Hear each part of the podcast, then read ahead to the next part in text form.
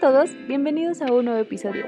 Yo soy Mónica Berlián. Y yo soy Ian Cisneros. Y este es el segundo desayuno, un podcast donde hablamos y reflexionamos sobre distintos puntos que hacen interesantes algunas películas y series de televisión. Hoy es el último martes del año. Todo tiene un fin y después de nueve episodios llegamos a nuestro episodio final. Ah, no se crean, solo es por este año. Nos volveremos a escuchar en 2021 con muchos más episodios y mucho más contenido. Por ahora nos despedimos con este episodio final, donde les queremos compartir las 5 mejores películas que vimos este 2020. No todas se estrenaron este año, pero les recomendamos estas que nos emocionaron y cautivaron por primera vez en estos 12 meses. Si nos escuchas desde Spotify o alguna plataforma de audio, te invitamos a ver la versión en video disponible en YouTube y en nuestro Instagram nos encuentran como segundo dos desayuno, el 2 va con número. Mujercitas es la más reciente adaptación de la novela de Louisa May Alcott. Esta versión está escrita y dirigida por Greta Gerwig y nos muestra la vida de cuatro hermanas con complejas personalidades. Cada una tiene una visión distinta del mundo y busca vivir bajo sus propios términos. La historia se desarrolla en el siglo XIX durante la Guerra Civil en Estados Unidos y nos ofrece un contexto realista de la época, a lo largo de la película vemos la importancia de la independencia, la valentía, la unión familiar y las ideas sobre los roles de género que hacen que las protagonistas tomen decisiones que las hacen vivir o no como desean.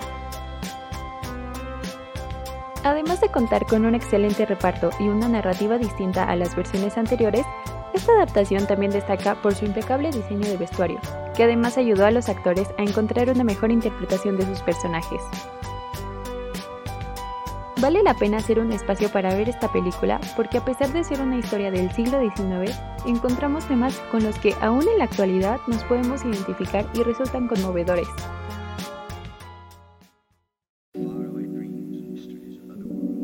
Parásitos es un aclamado largometraje escrito por Bong Joon-ho que trata de un joven de una familia pobre que consigue trabajo como profesor particular de inglés para una niña de una familia adinerada.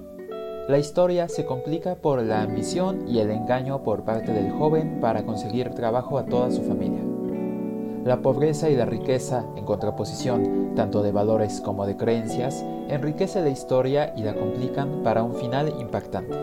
Es mi película favorita de este año, con un guion excepcional lleno de significado que me impactó profundamente por la empatía que detuve a todos sus personajes y por su desenlace inesperado. A mí lo que más me impresionó de esta película fue el excelente manejo del lenguaje cinematográfico, que ayuda a que tengamos más información sobre los personajes y sobre cómo avanzan en la historia.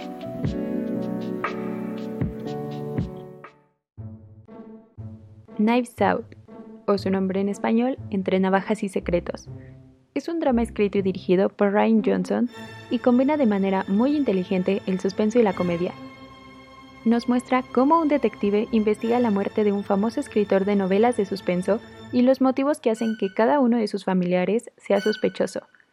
Todo tiene un toque de misterio, las circunstancias, el lugar, los sospechosos, pero sobre todo la propia víctima y su casa.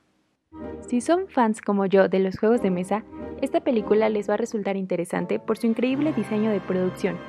Esto me encantó y por eso mismo la incluí en esta lista, todo se desarrolla en una casa diseñada hasta el mínimo detalle para parecer que estás viendo un juego realista de club. Y a pesar de ser divertida y tener personajes extravagantes, en ningún momento llega a ser ridícula.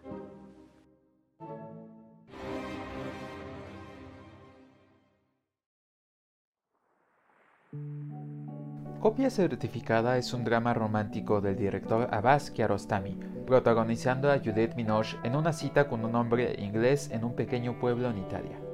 Tiene bellas actuaciones y nos hace cuestionar la realidad de si la relación amorosa que vemos desarrollada en pantalla es real o tan solo una copia o reproducción, como lo puede ser cualquier obra de arte.